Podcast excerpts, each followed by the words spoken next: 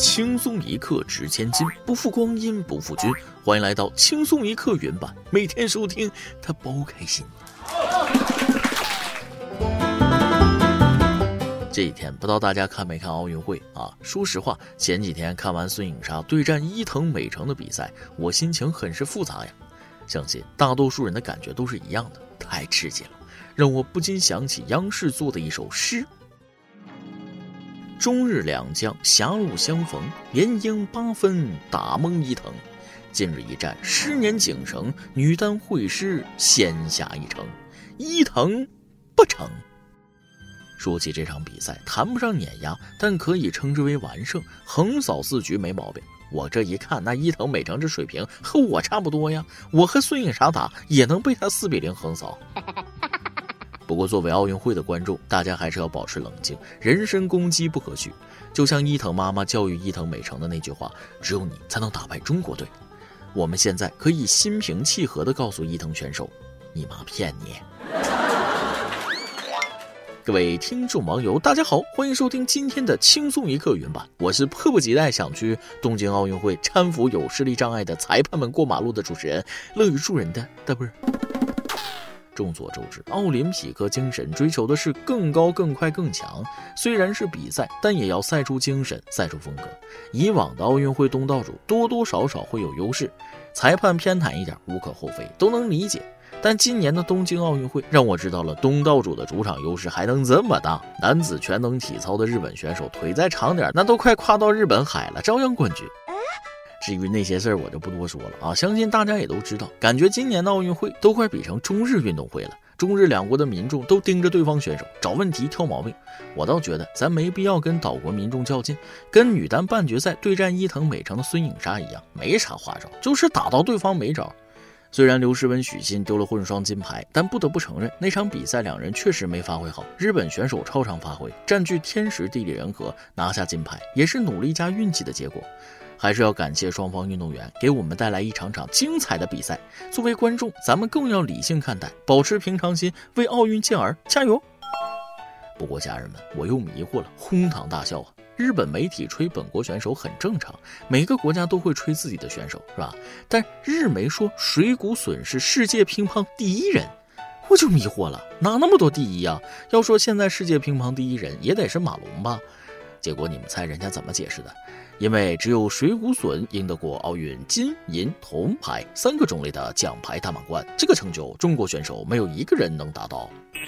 哎妈，这个角度的大满贯，我真是万万没想到，人家连拿三金都没吹得这么牛，你搁这金银铜还大满贯，小了，格局小了。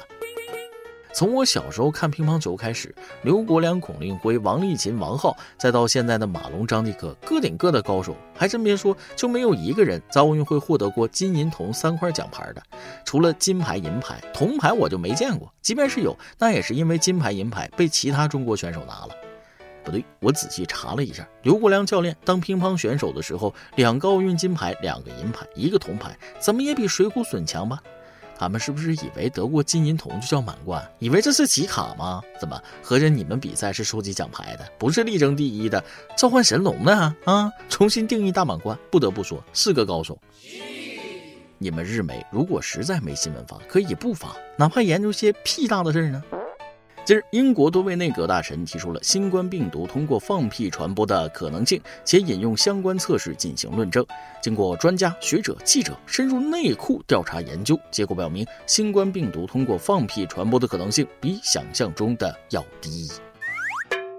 依我看，只要别脱了裤子放屁，应该就没有那么吓人吧？实在不行，那就憋着。最早爆发病毒的时候，西方国家连戴不戴口罩都要争论半天，现在又开始担心放屁了，真是不知道心大还是心细。不过我在这里似乎嗅到了一丝商机啊！新冠内裤，下一轮资本追逐的目标。不得不说，老外搞一些歪门邪道的事还真挺有一套。下面这位姐姐也真有一套，全世界最大的嘴。美国康涅狄格州三十一岁的萨曼莎近日打破了女性最大的嘴的吉尼斯世界纪录。当天，萨曼莎去了牙科诊所，医生用卡尺测量了她嘴巴的长宽，然后将结果交给裁判员，裁判员确认了她的世界纪录。萨曼莎的嘴巴张开高度有六点五二厘米，她能一口吃下一大包薯条、一整个苹果、一个汉堡、一个大甜甜圈。她曾经因为自己的嘴感到不安，但现在她说自己棒极了。不少网友看到这个新闻都说了：“我有一个大胆的想法，我劝你们打住啊，不要自取其辱，是想给他剔牙吗？” 其实我很想知道，这大嘴擦口红是不是可贵了？别人一碗口红用几个月，他抹几次没了。但这对女人来说是好事啊，口红换的勤吗？就是她老公，哎，一言难尽。相比之下，下面这哥们经历的劫难真的太难了。七月二十七号下午，安徽省合肥市公安局接到一男子报警，称其女朋友想要割腕自杀。民警和男子立即赶到现场，却发现其女朋友只是想以这种吓唬的方式来考验他。男子被气得当场晕死过去。唐僧西天取经要历经九九八十一难，男子结婚领证还得历经磨难吗？这位女同志，你有监考证吗？天天考验考验，考过你给发结婚证吗？按照剧情，经过这件事之后，两人会幸福的拥抱在了一起。电视剧是这样演的，但现实出现这种事儿实在糟心。看到以死相逼就开始心梗的水平啊，至于吗？不至于，好好生活，友好相处不好吗？七月三十号，福建厦门二十九号公交车上，一名外国女子不戴口罩反骂人一事引起网友议论。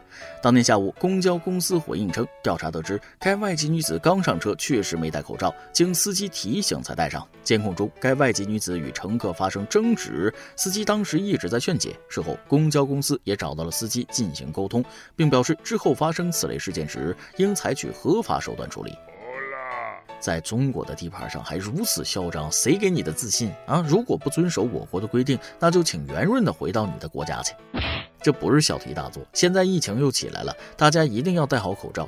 哦，对了，如果最近你看到一辆公安的巴士带着一群人靠着手铐排队上车，千万不要以为是扫黄，那些不是卖淫嫖娼的，都是老师。不过现在我也说不准了，因为扫黄打非办也加入了。据湖北扫黄打非办为深入开展护苗二零二一专项行动，有效规范教培机构的办学行为，营造祥和、安全、稳定的青少年学生暑期假日文化环境，湖北多地积极开展校外培训机构文化市场专项整治活动，如襄阳、宜昌、孝感、黄冈、仙桃和天门等地。除检查校园周围出版发行单位外，重点将校外培训机构列入此次专项检查的重点。抓爸爸的人要去抓妈妈了，从此补课和卖淫一个级别了。怎么进来的？啊，我嫖娼，我赌博，我补课。喂，这里是扫黄打非办，你家老公被我们抓了。什么？我要跟他离婚？他竟敢背着我找女人？啊，不是，他给孩子补课，补课超纲了。今晚有个家长打电话给我，要求我给他孩子补课，吓得我赶紧把电话挂断。是跟我有什么深仇大恨吗？黄赌毒又多了一个补，这以后补个课不得跟谍战片一样啊？我都脑补出画面了啊！司机开面包车接人，地点随时变换，学生上车之后就用黑布蒙住眼睛，在市区绕几圈，到地方之后解开黑布，从皮箱里抽出一叠试卷，同学们安全了，开始做题吧。是福不是祸，是祸躲不过。人生总是充满了未知和意想不到。昨晚在食堂吃饭噎着了，美丽善良的曲老师看到我被噎住，特意给我打了一大碗汤，我是大口大口的喝呀。就听曲老师说：“你慢点儿，跟冲厕所似的。”好了，今天的新闻就先到这里，下面是咱们的段子时间，再来挤一段。跟兄弟一起吃午饭，鼻子一痒的打了个喷嚏啊！这二货就说了：“咋的？哪个不长脑子这么想你？”听他这么说，我就挺不好意思回答他了啊！你想多了，我只是单纯对丑过敏。有一天，我跟包小姐聊天，她就说了：“大波啊，你说如果老板啊不幸失足坠楼了，那你可以拥有一个特异功能，你希望有什么特异功能呢？”我就说了，我就希望吧，时光能倒流。哎呀，没看出来你这么有爱心呢。啊，你想多了，我就是想吧，多看两遍。现在正值奥运会，我的运动激情膨胀了。周末约暗恋已久的女神打乒乓球，我就调戏她说：“哎，我赢了你就做我女朋友，输了随便怎样。”女神红着脸小声说：“你输了就做我男朋友。”我一听就急了，球拍一扔，怒吼道：“那输赢都一样，那还打个屁呀！” 公司有一同事特别懒啊，有一次他运动完很渴，但又懒得出奇，不想动。看到桌子上一杯放了几天的水，上面飘着灰，是下面有杂质。你们猜他怎么喝水？这货拿起一根吸管，喝掉了中间的部分。下面是咱们最后的环节，一首歌的时间。Q 群网友本人想点一首歌。包包包小姐，网易每日轻松一刻工作室，你们好，我是你们的粉丝，淘点哥来了，大大的感谢网易每日轻松一刻工作室的陪伴。在小学，我就因为你们而感染了，那时就是觉得你们的节目这样好看，制作的人说不准也很厉害，我很崇拜，喜爱你们和你们的节目。你们在我心里是偶像。总之，我到现在仍然喜爱你们的节目。希望网易每日轻松一刻工作室面前的路繁花盛开，人声鼎沸。然后，请网易每日轻松一刻工作室祝不是学渣胜似学渣的我在很远的未来高考的时候能够马到成功。这位小同学，你现在应该初中了吧？语文啊，还是要补一下。什么叫在小学就因为我们感染了，是传染啥病了还是咋的啊？有点用词不当啊。还有什么叫制作的人说不准也很厉害，对我们有点信心好不好？不过虽然措辞不太完美啊，但相信你还有很大的进步空间。在这里，轻松一刻工作室祝不是学渣的你永远别胜似学渣，在很远的高考里能够取得好成绩。以上就是今天的网易轻松一刻。有电台主播想当地原汁原味的方言播轻松一刻，并在网易和地方电台同步播出吗？请联系每日轻松一刻工作室，将您的简介和录音小样发送至 i love 曲艺 at 幺六三点 com。老规矩，祝大家都能头发浓密、睡眠良好、情绪稳定、财富自由。我是嘚儿，咱们下期再会，拜拜。